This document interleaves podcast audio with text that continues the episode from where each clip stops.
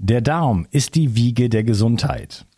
Ich weise immer wieder darauf hin, dass es aus meiner Perspektive notwendig ist, sich kontinuierlich um die Gesundheit des Darms zu kümmern. Die Bakterien in deinem Darm bilden den Großteil deines Immunsystems, produzieren Vitamine, Neurotransmitter wie Serotonin und Melatonin und sorgen damit auch für dein Wohlgefühl und deine innere Ausgeglichenheit.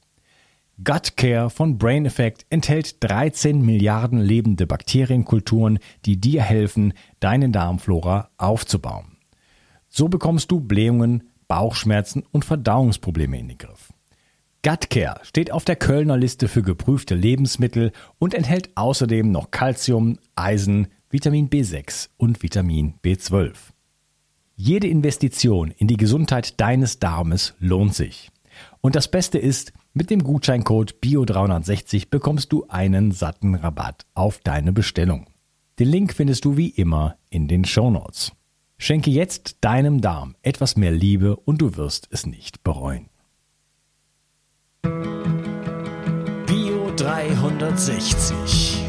Zurück ins Leben. Komm mit mir auf eine Reise. Eine Reise zu mehr Energie und fantastischer Gesundheit. Ich möchte dir das Wissen und den Mut vermitteln, den ich gebraucht hätte, als ich ganz unten war. Dabei will ich dir helfen, wieder richtig in deine Energie zu kommen. Zurück ins Leben. Hallo ihr Lieben und herzlich willkommen zu Bio 360. Das ist Teil 2 von meinem Gespräch mit Charles Maurice Fleischauer. Hallo Charles. Ja, hi. Schön wieder hier zu sein zur zweiten Runde. Genau. Wir sprechen über, wollen über Hypnose sprechen, Psychotherapie äh, im größeren Rahmen und wir haben gerade so ein bisschen so angefangen über Bewusstsein, höheres, unteres, Unterbewusstsein und so weiter zu sprechen. Ähm, denn was mich noch interessiert, wie stark ist denn der Einfluss vom Unterbewusstsein oder so Programme, die wir so haben? Ähm, wie würdest du das ähm, darstellen? Wie viel von dem, was wir tun, wie wir auf Menschen oder auf Situationen reagieren, ist wirklich bewusst, von Bewusstsein durchdrungen? Und wie viel davon, äh, muss jetzt nicht in Zahlen sagen, aber äh, was macht das für einen Anteil aus von Dingen, die irgendwo äh, im Unbewussten ablaufen? Und die und letzten Endes, ja, wo wir keinen Einfluss drauf haben und äh, die wie wir in der Welt agieren, äh, doch dann doch ganz maßgeblich bestimmen. Also das Unterbewusstsein äh, dominiert dort ganz klar. Es gibt ein schönes Bild, was häufig Psychotherapeuten nutzen, um das zu erklären. Äh, und ich werde es jetzt einfach auch mal als Plagiat nutzen. Es ist das Bild vom Eisberg. Ja, beim Eisberg ist es ja auch so, da guckt die Spitze aus dem Wasser und auch die ist manchmal schon riesig und beeindruckend, aber der eigentliche Eisberg ist unter dem Wasser. Eine riesige Fläche. Und ähm, man könnte sich diese Wasseroberfläche als die Grenze zwischen bewusst und unbewusst vorstellen.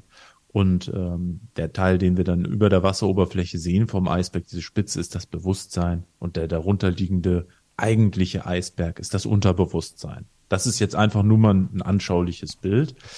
Ähm, es ist so, Freud hat schon gesagt, dass das Ich ist nicht Herr im eigenen Hause. Also wenn wir unser Bewusstsein jetzt so mit diesem Ich oder Ich-Bewusstsein mal verknüpfen, ja, wo wir so sagen, ja, wieso, ich mach doch, was ich will oder oder so irgendwie, ne, oder ich denk doch nach und habe diese Ration, mit der komme ich zu Ergebnissen, dann dann neigt man so zu dieser Fehlannahme, das würde unser Handeln bestimmen.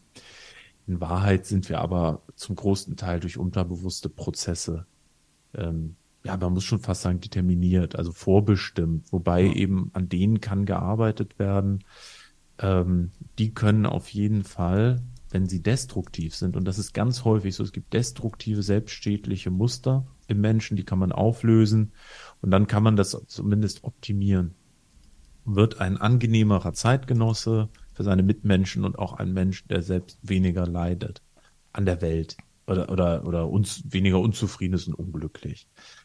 Ähm, genau, es gibt ganz viel. Also zum einen wäre da unsere, unsere Biologie, die aus dem Unterbewusstsein heraus wirkt.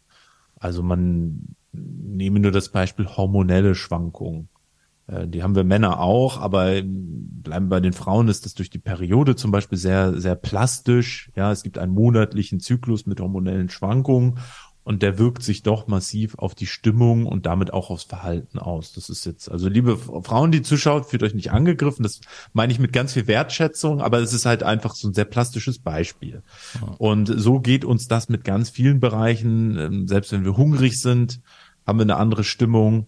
Ähm, und so weiter und so fort. Das ist jetzt ja auch eigentlich kalter Kaffee, was ich erzähle, das weiß jeder, aber das muss, kann man sich nochmal so vor Augen führen. Diese Dinge bestimmen auch unser Verhalten und, und was wir so machen. Dann kommt aber hinzu, was haben wir an Erfahrungen? Ja, in der normalen Psychotherapie, mit normal meine ich jetzt äh, sowas wie die Psychoanalyse oder Verhaltenstherapie, da geht es um die Be Erfahrungen des biografischen Bereichs, also von unserer Geburt an, was haben wir in unserem Leben erlebt.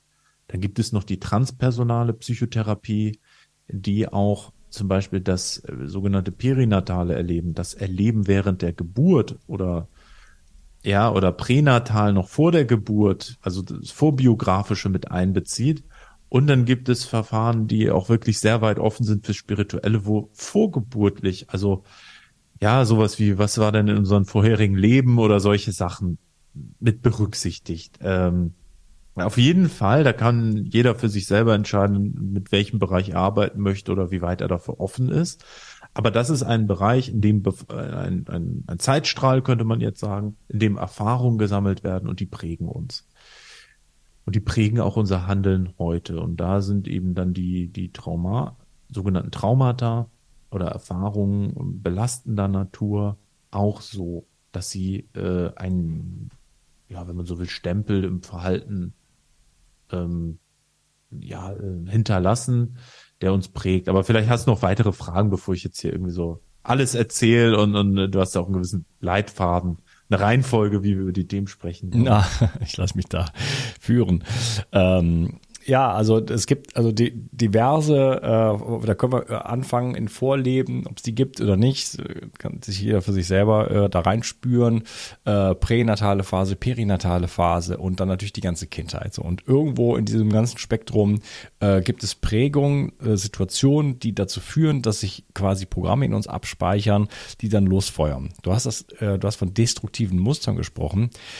Diese destruktiven Muster sind ja oftmals ähm, nur so Overlays, wie soll ich das sagen auf Deutsch, äh, wie so, mh, mm, da stecken, da stecken äh, ganz oft äh, meiner Erfahrung nach ähm, Überlebensstrategien dahinter, ja, die, die, die mit einer gewissen Traumatisierung zu tun haben. Und ich rede jetzt nicht von Schocktraumata, sondern eher von Entwicklungstraumata, die dazu führen, dass, dass, dass der, der Mensch oder derjenige, ich kann auch von mir selber sprechen, ähm, auf eine Situation in einer Art und Weise reagiert, die, wo dann, also die Reaktion letzten Endes, das destruktive Muster, nichts eigentlich mit der ursprünglichen Situation zu tun haben, sondern ähm, daraus resultieren, dass wir eine Überlebensstrategie haben, in ein bestimmtes Gefühl kommen, was sofort unterdrückt wird und dann wird gegenreagiert mit beispielsweise ähm, sich kalt stellen, sich, äh, sich hart machen, äh, alle möglichen oder ganz beschäftigt machen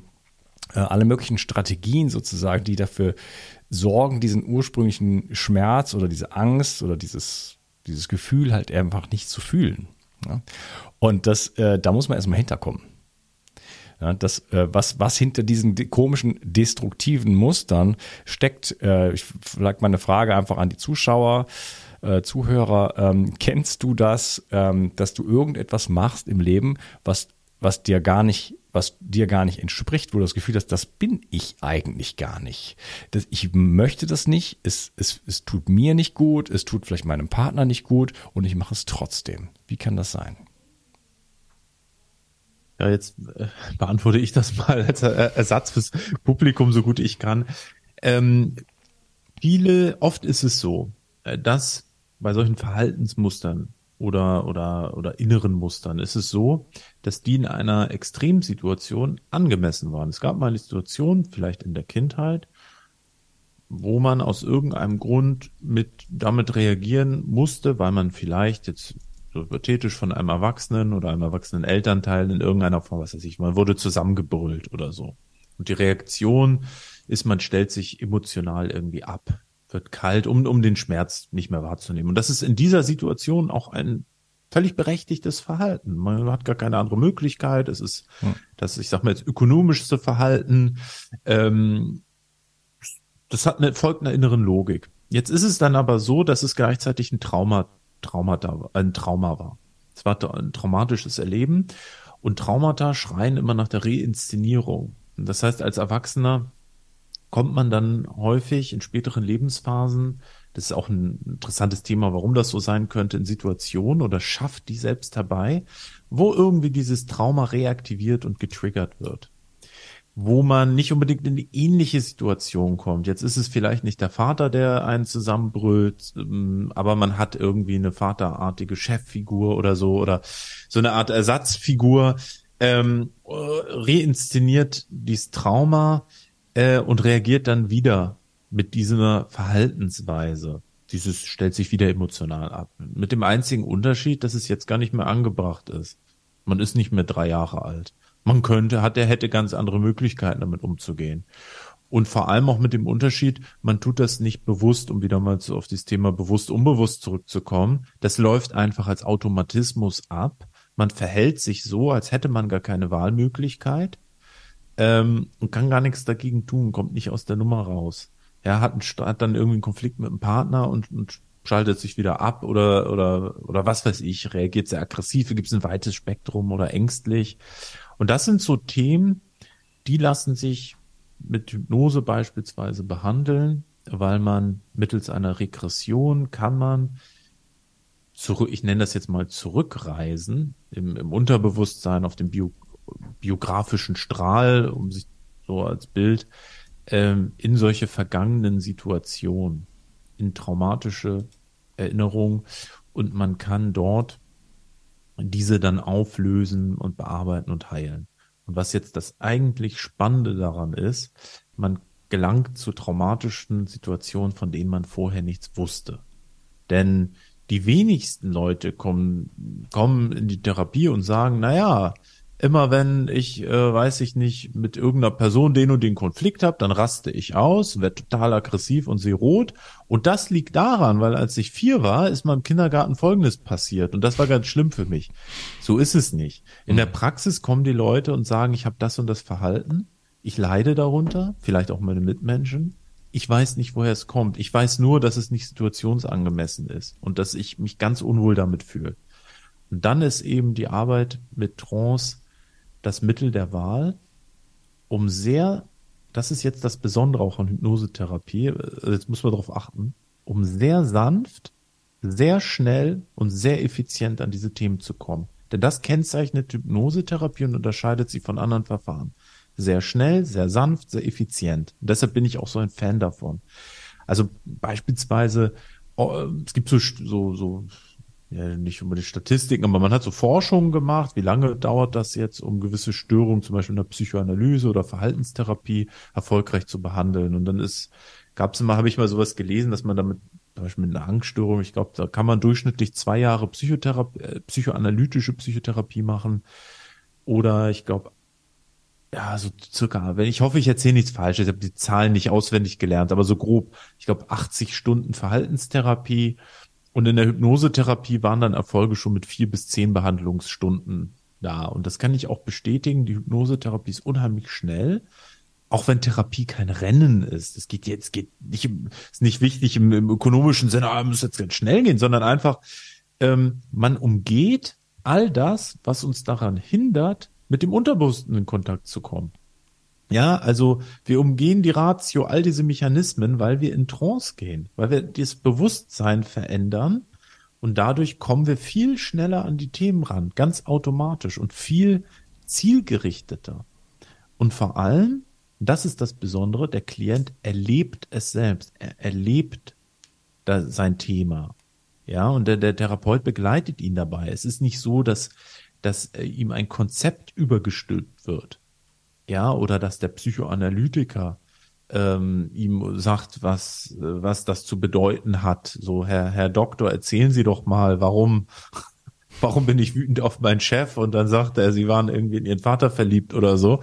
Also ich scherz jetzt mal, ne? man, bei der Psychoanalyse gibt's ja teilweise so recht schräge Konzepte auch, ja. ähm, sondern in der Hypnosetherapie ist das ganz offen. Der Klient erlebt sich selbst und da findet die Heilung statt. Und da lernt dann auch der Therapeut vom Klienten, weil man das eben nicht vorher wusste im Detail, was, was, was sich dort zeigen wird. Und mhm. es zeigt sich auch in jeder Hypnosesitzung oder Trance-Sitzung nur das, was sich zeigen soll und kann zu dem Zeitpunkt. Ist das also so eine Art Regression? Also lässt man sich fallen, äh, ich kenne das so ein bisschen aus der Reinkarnationstherapie, lässt man sich so fallen, bis so einfach Erinnerungen, Bilder auftauchen, bis zu dem Moment, wo man sagt, ach, und dann kommt man dann zu diesem äh, ersten ja. initialen Moment sozusagen. Ist das das Ziel, überhaupt zu diesem initialen Moment hinzukommen? Das hängt davon ab, welch, was für eine Hypnosetechnik man dann anwendet. Es gibt Regressionshypnosen, wo es darum geht, dann im, im biografischen Bereich ähm, zu solchen Schlüsselerlebnissen zu gelangen. Es gibt aber auch ganz andere Möglichkeiten, dass man mit Symbolisierungen arbeitet. Also wir könnten jetzt, um das mal plastisch zu machen, nehmen wir mal, jemand hätte Angst, hätte Angst vor Hunden. Das habe ich schon gehabt in der Praxis den Fall. Jemand hat Angst vor Hunden, dann kann man in der Regression zurückgehen und schauen, woher kommt diese Angst. Und dann kann es passieren, dass da tatsächlich ein Ereignis ist. Ich wurde mal als Kind vom Hund angegriffen. Nachbarshund hat mich gebissen und seitdem Angst vor Hunden. Ja, können wir ganz das konkret machen. Ich wurde in Indien von einem Hund gebissen, war zwar nicht so schlimm, aber seitdem habe ich Angst vor Hunden. Also okay, mein Verhältnis zu Hunden hat sich, hat sich geändert. Ja, ich kann, mhm. ich, wenn ein Hund an mir vorbeiläuft, der mag noch so harmlos sein, es sei denn, ich kenne den oder so, ne, dann schaue ich mich nach dem um und so. Äh, und vorher waren mir Hunde egal, fand die gut und egal wie gruselig die aussahen, waren das für mich kleine süße Tierchen so und äh, so. Das heißt, da hat quasi eine Traumatisierung stattgefunden, obwohl eigentlich nicht viel passiert ist und das ist jetzt auch schon viele, viele Jahre her so. Ne? Und es ist trotzdem immer noch im System. Das ist zum Beispiel sowas, wo ich mir denke so, wow, äh, kann, was könnte man da jetzt tun so mit der Hypnose? Das könnten wir, genau, wir könnten ähm, eine Regression machen. Jetzt ist in deinem besonderen Fall, das ist dir als Erwachsener passiert und mhm. du kannst dich bewusst dran erinnern. Das ist kein verschüttetes Ereignis aus der frühen Kindheit. Genau. Ich würde jetzt aber, sage ich jetzt mal spontan, wenn du jetzt mein, mein Klient wärst, schauen, könnte es sein, dass du andere Ängste hast, die sich mit dem Hundethema verknüpft haben. Weil vielleicht, ne, das ist, haben wir alle auch andere Angstthemen. Vielleicht ist das so. Und das heißt, ich würde wahrscheinlich mal schauen, wo diese Angst, dieses nennen wir es mal Angst oder Unwohlsein, wenn der Hund auftaucht, wo sich das im Körper bei dir wiederfindet. Wir können jedes Gefühl auch somatisch wahrnehmen, also körperlich. Mhm. Und dann sagst du, ah, ich spüre das auf der Brust oder in der Kehle. Ne, das, manche Menschen können das sofort wahrnehmen, manche Menschen sagen auch, ich spüre das doch nicht im Körper und dann doch. Und mit der Trance, irgendwann spürt man es im Körper. Irgendwo kann man das lokalisieren. Und dann kann man so, kann man weiter zurückgehen und schauen, wann trat dieses Gefühl das erste Mal auf? Und dann stellen wir vielleicht fest, das war nicht das erste Mal, als dich der Hund gebissen hat, sondern das erste Mal war irgendwann, als du noch sehr klein warst, in einer ganz, ganz anderen Situation. Hm. Und dies könnten wir dann auflösen. Und dann würde vielleicht mit hoher Wahrscheinlichkeit diese Angst oder das Unwohlsein beim Anblick von Hunden sich auch verändert haben zum Positiven. Das wäre so eine Regression. So würde ich jetzt vorgehen. Ähm, und dann wäre es vielleicht, so ich mutmaße mal, dass du sagst, ja, mich hat zwar damals der Hund in Indien gebissen und ja, man muss vorsichtiger mit Hunden umgehen, als ich es vielleicht früher gemacht habe. Aber die Wahrscheinlichkeit, dass mich jetzt hier beim Spazierengehen irgendein so Gassi-Hund anfällt, ist doch in, in, Mitteleuropa wesentlich geringer als in Indien und ich habe nicht mehr so ein mulmiges Gefühl. Das wäre so eine Variante. Eine andere Variante, die jetzt nicht unbedingt so gezielt regressiv wäre, ist mit einer Art Symbolisierung zu arbeiten. Man kann auch in Trance deiner Angst begegnen. Wir können uns in Trance versetzen und mit dieser Angst kommunizieren. Und das, also wirklich aktiv kommunizieren, als wäre das eine Wesenheit. Und das ist jetzt wieder der Bereich, wo es mit dem, mit dem Spirituellen eine Schnittmenge gibt weil die einen sagen, ja, wenn wir jetzt eine Angst visualisieren oder der begegnen, das ist einfach nur eine Konstruktion im Gehirn, ein Persönlichkeitsanteil, äh, eine Symbolisierung, eine Abstraktion. Oder man sagt, die Angst ist vielleicht eine geistige Entität, wie eine Wesenheit. Es gibt auch dieses Thema Besetzung. Und es ist für die Heilarbeit letzten Endes irrelevant. Das kann jeder Klient für sich selber beantworten, wie er diese Phänomene deutet und wie sie mit seinem Weltbild zusammenpassen. Da sehe ich nicht meine Aufgabe als Therapeut, dann irgendein Weltbild zu vermitteln. Ich sage nur, äh, es sind, begegnen uns dann Phänomene, die sich verschieden interpretieren lassen. Aber oh. eins ist sicher, es lässt sich dann auch mit sowas wie so einer Angst kommunizieren. Und man könnte herausfinden und die fragen, wie ein, wie eine Person, äh, sag mal, liebe Hundeangst, was willst du denn eigentlich in meinem Leben? Was, was brauchst du? Warum gehst du nicht weg? Was oft brauchen diese Themen, Entitäten, Ängste, ne, solche Sachen, oft brauchen die etwas. Also das ist äh, so eine Erfahrung. Und ähm, das wäre jetzt eine andere Methode. Und ich weiß, das mag jetzt für den einen oder anderen sehr spooky klingen. Oder vielleicht auch sogar so ein bisschen beängstigend, dass man sagt, boah, ist ja gruselig, was der macht. Ich, ich kann euch aber versichern, aus praktischer Erfahrung, vor allem mit mir selbst, dass diese Dinge, ich habe es ja schon gesagt, die Hypnose ist nicht nur sehr schnell, die Hypnotherapie, sondern auch sehr sanft. Das ist nichts Brutales. Das ist nichts, was uns in dem Moment unangenehm ist. Ähm, oder wo, mh, hm, wo man sich vorfürchten musste, weil man ist in einem veränderten Bewusstseinszustand, man hat den Therapeuten an seiner Seite, der das begleitet. Es ist eher so, als ob man wirklich was ganz Wundersames erlebt und, und was Augenöffnendes und sagt, oh krass, so ist das also, wow. Ähm, mhm. Vielleicht kannst du noch mal ganz kurz schildern, ähm, wie das überhaupt geht mit der Hypnose. Also wie du, wie derjenige in die Trance kommt. Du hast ja am Anfang schon gesagt, okay, Trance, da gibt es verschiedene, ganz leichte Trance, werden wir jetzt auch schon. Ähm, kennt man vielleicht dann auch so, ja, so vielleicht bekannt eher so als Flow State oder solche Sachen. Ähm, aber ähm, wie macht der Hypnosetherapeut das jetzt? Ähm, äh, dass derjenige in so eine Trance gerät. Und wie muss man sich das vorstellen? Ist derjenige völlig weg sozusagen komplett, wir haben am Anfang darüber gesprochen, da ist, das Bild davon äh, ist so Manipulation und so weiter, derjenige ist nicht mehr bei Bewusstsein, der Therapeut kann alles mit dem machen. Du überweist mir jetzt 10.000 Euro auf mein Konto und dann macht er das genau. sofort und so weiter. Ja, das ist ziemlich geil in Hollywood-Filmen. Das ist in der Realität anders. Also erstmal muss man verstehen, dass Trance nichts Unnatürliches ist, sondern ein Zustand, den wir jeden Tag erleben. Das heißt, jeder, der jetzt die Sendung guckt, war schon unzählige Mal in Trance. Ähm, Trance ist letzten Endes oder entsteht dadurch, dass man die Wahrnehmung auf etwas fokussiert. Das heißt, wenn ich ein Buch lese und mich ganz darauf fokussiere, ein Roman, und dann stelle ich mir auch noch die Szenerie vor. Und das ist ein Liebesroman und ich finde es dann auch noch, was weiß ich, beim Lesen irgendwie romantisch oder bin dann irgendwas erinnert und bin da so voll drin. Das ist Trance. So. Das heißt, äh, dass man dann erstmal versteht, das haben wir alle schon erlebt. Es geht nicht darum, wenn man in die Hypnosetherapie geht, dass man jetzt irgendwas da erleben soll, was man nicht schon kennt, sondern man hat es einfach nicht so benannt, nicht so gelabelt äh, und das nicht nicht so für sich äh, abgespeichert, dass man schon Trance-Erfahrungen hat. Ähm, dieser Zustand von Trance hat verschiedene Tiefen.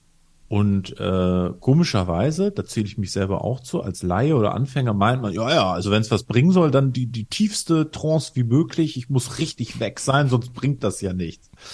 Und das, das ist aber in der Praxis gar nicht so. Man kann mit leichten und mittleren Trance-Tiefen schon ganz krasse Heilarbeit leisten. Also dieses richtige Wegsein, das ist erstmal, also schon mal dafür, um, um Heilung herbeizuführen, gar nicht nötig. Das ist mhm. einfach wie mit einer Kanone auf Spatzen schießen. Das braucht man nicht. So wie man vielleicht bei einer, wie soll ich das sagen, womit kann man das vergleichen? Also wenn wir jetzt irgendwie mit einem Skalpell einen Leberfleck rausschneiden, müssen wir nicht den ganzen Bauch öffnen oder so. Keine Ahnung, ne? Also vielleicht auch ein mhm. doofes Beispiel, fällt spontan ein. Also es ist einfach für, für diese präzise Arbeit gar nicht nötig, so ganz, ganz tief weg zu sein. So, das auch nochmal vorweg.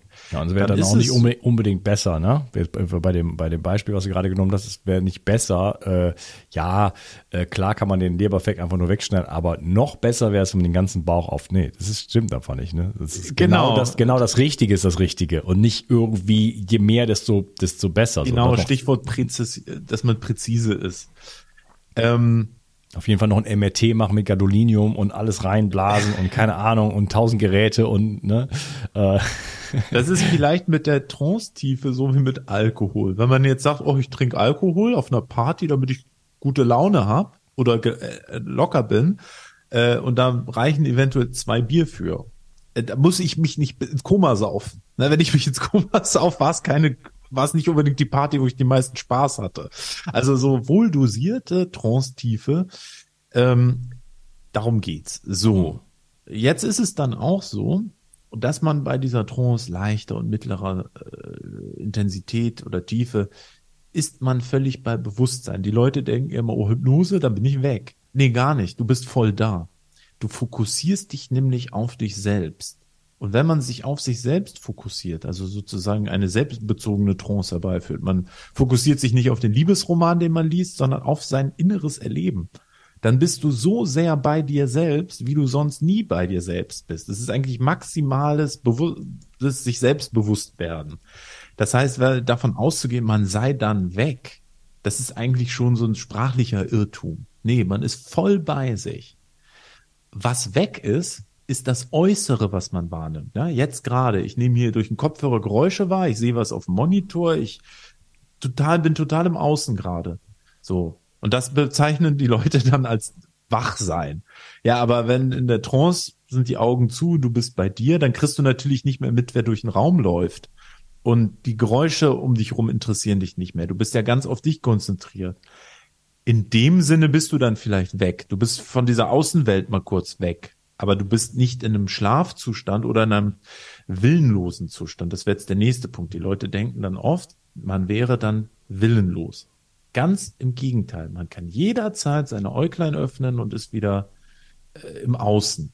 Man ist auch nicht dem Hypnotiseur ausgeliefert. Auch kein Hypnosetherapeut hätte irgendwie solche negativen Intentionen. Das ist ja nicht irgendwie unsere Regierung, die eine Massen, negative Massenhypnose macht, sondern es geht ja um Heilung. Also äh, man ist. Ja, aber würde, würde, wäre es denn theoretisch möglich, dass der äh, 10.000 Euro überwiesen bekommt? Oder ist das, ist das komplett das Bullshit? Ist, das ist äh, völliger äh, Blödsinn. Das, das ist aus dem Hollywood-Märchenbereich.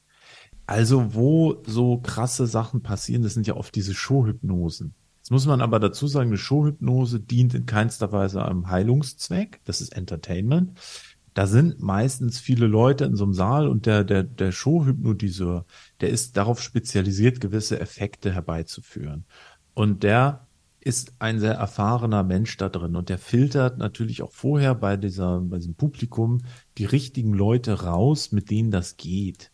Hm. Die, die da auch Lust zu haben. Da gehört ein Setting zu. Also der andere muss das wollen. Der muss Wenn das ich wollen. will, ich hm. will auf die Bühne und ich will, dass der das jetzt mit mir macht und ich gacker wie ein Huhn. Äh, dann geht das auch. Wer das, wer da keinen Bock drauf hat, mit dem geht das auch nicht und wer sich da nicht drauf einlässt. Hm. Ähm, und, und wie gesagt, das ist auch eh der Bereich der Schuldnose. Das hat mit therapeutischen Anwendungen überhaupt gar nichts zu tun. Das ist so wie, ein chirurgischer Eingriff im Krankenhaus hat auch nichts mit Messerwerfen im Zirkus zu tun. äh, wo in beiden Fällen äh, irgendwie dann Körper liegt und, und, und Messer zum Einsatz kommen. Das, das eine ist eine Entertainment-Show und das andere, das ist ein Heilungsprozesse. Also jetzt ist man auf jeden Fall bei einer therapeutischen Hypnose also nicht willenslos. Also seid alle beruhigt, liebe Leute. Man ist auch dem Therapeuten nicht ausgeliefert. Und was super schön ist, das mag ich. Man kann verdeckt arbeiten. Das bedeutet, jetzt nehmen wir mal an, das geht um irgendeine Thematik, die sehr intim ist, die sehr schambehaftet ist. Oft ist es der ganze Themenbereich Sexualität. Irgendwie sowas kann vorkommen, ist ein ganz wichtiger Bereich in unserem Leben und jetzt geht's darum, man erinnert sich an etwas. Ja, und das müssen jetzt nicht mal so krasse Sachen sein wie Missbrauch, sondern es geht irgendwie um Sexualität. Und dann stellt sich die Frage, ja, muss ich dem Therapeuten jetzt in Hypnose irgendwie alles erzählen oder was ich da mache oder worauf ich stehe oder so zum Beispiel, ne? Und das ist nicht so. Man kann Sachen oder was man erinnert oder erlebt in Hypnose, das muss man dem nicht alles sagen. Wichtig ist, dass der, der Therapeut begleitet den Prozess und kann sagen, nimmst du was wahr? Ja, ich nehme es wahr. Okay. So will ich jetzt nicht sagen oder so. Ist vielleicht gar nicht wichtig. Man kann also schambehaftete Dinge umschiffen. Ja, also, dass man auch so nochmal das äh, zu erklären, um den Leuten die Angst zu nehmen, weil ich oft einmal gehört habe, oh, nee, Hypnose, ich weiß, das ist echt effizient und, und toll, aber das würde ich selber nie machen, weil da kommt ja voll der Deep Shit hoch und, und auch sowieso, das geht denen doch gar nichts an und, und dann wühlt er da irgendwie in mir rum. So ist es nicht. Äh, der, der, der Hypnotherapeut ist da auch nicht der, der neugierige Typ, der da sitzt. Ah, ja, wow, so. hm, erzählen Sie mal. Äh, sondern da, da ist, das ist ein Mensch, der möchte sehr gezielt einem anderen Menschen dabei helfen, ein Problem zu lösen. Mhm. Ja, der Automechaniker, der da irgendwelche äh, am Motor rumschraubt, der, der macht das eigentlich ja auch nicht, weil er sagt, ja, jetzt darf ich mal unter ihre Motorhaube gucken, sondern er sagt, oh, äh, ja, Bremse geht nicht mehr, müssen wir mal den Bremsschlauch erneuern oder so. Mhm. Ja, also da gibt's viele, viel, das ist alles sehr angstbehaftet. Und ich bin mittlerweile selber dazu übergegangen, dass ich im Regelfall meine Arbeit gar nicht mehr Hypnosetherapie nenne, obwohl es das ist, weil so viele Menschen einfach damit sofort etwas Negatives verbinden. Sofort. Also ich habe mal einen Bekannten gehabt, der ist sehr religiös, sehr christlich. Der war dann der Meinung, oh, das muss Sünde sein. Ich habe mit Esoterikern gesprochen, äh, da gibt es irgend so ein Buch, die Gralsbotschaft. Ich habe das selber nicht gelesen, aber der Autor, der wird so in gewissen Kreisen sehr gehypt und der schreibt irgendwo eine Passage, wie scheiße Hypnose ist. Und ich glaube in den 20er Jahren. Und darauf berufen die sich dann, weil der hat geschrieben, das ist total übergriffig und schlimm und dann kannst du da gar nicht mehr gegen anargumentieren und hast deine eigenen Heilerfahrungen und denkst ja, der Typ, keine Ahnung, der hat halt keine Ahnung, weil ich weiß nicht, warum der das geschrieben hat. Also insofern, Trance ist ist weit positiver besetzt. Ich spreche einfach im Regelfall jetzt von Trance-Arbeit. Mhm. Weil es mir einfach auch ein bisschen zu blöd ist, immer diese, die, gegen diese Wand an Vorurteilen gegen Hypnosetherapie anzu, anzugehen und gegen anzuargumentieren. Ähm, es ist ja eh so, Psychotherapie sollte man nicht wie eine Ware verkaufen, die man anpreist, sondern Menschen, die sich auf irgendeinen Weg äh, begeben, wo sie sich weiterentwickeln möchten, die finden dann schon dazu und finden auch da, glaube ich, fest dran, den für sie passenden Therapeuten. Das ist nämlich ja. auch nicht jeder für jeden der, der geeignete Begleiter. Genau, da braucht es auch Resonanz. Ich würde sagen, wir machen nochmal eine kleine Pause und sprechen dann im nächsten Tag noch weiter. Wir sind dann noch lange nicht fertig sozusagen, was das äh, ist in der, in der Trance, wo, wo man da hinkommt. Wir, wir hast da mir ganz viele Sprungbretter schon geliefert, äh, mit der Angst sprechen, systemisch, äh, systemisches Arbeiten. Äh, da besprechen wir dann einfach weiter drüber. Ich freue mich auf den dritten Teil. Ich freue mich auf unser nächstes Gespräch. Ciao, bis bald. Ciao. Fragst du dich auch manchmal, ob dein Kind genügend Nährstoffe für seine Gesundheit und Wachstum bekommt? Kostet es dich wie mir Zeit und Energie, deinem Kind gesunde Nährstoffe schmackhaft zu machen? Jetzt gibt es eine Lösung für dich und für deine Kinder. Kids Complete Bio 360. Die leckeren Fruchtgummis enthalten 13 Vitamine, 3 Mineralstoffe und wertvolle Omega-3-Fettsäuren. Damit versorgst du nicht nur deine Kinder mit diesen wichtigen Nährstoffen, sondern du kannst auch endlich einmal entspannen. Denn von nun an kommen deine Kinder zu dir, um sich mit den wertvollen Nährstoffen zu versorgen. Klingt das nach Spaß? Kinder leiden heute immer häufiger unter Allergien, ADHS, ständigen Infekten und vielem mehr. Die Nährstoffe in Kids Complete Bio 360 helfen deinem Kind oder Enkel, ein gesünderes Gehirn, gesündere Nerven, ein gesundes Herz, gesünderes Wachstum und Immunsystem zu bekommen.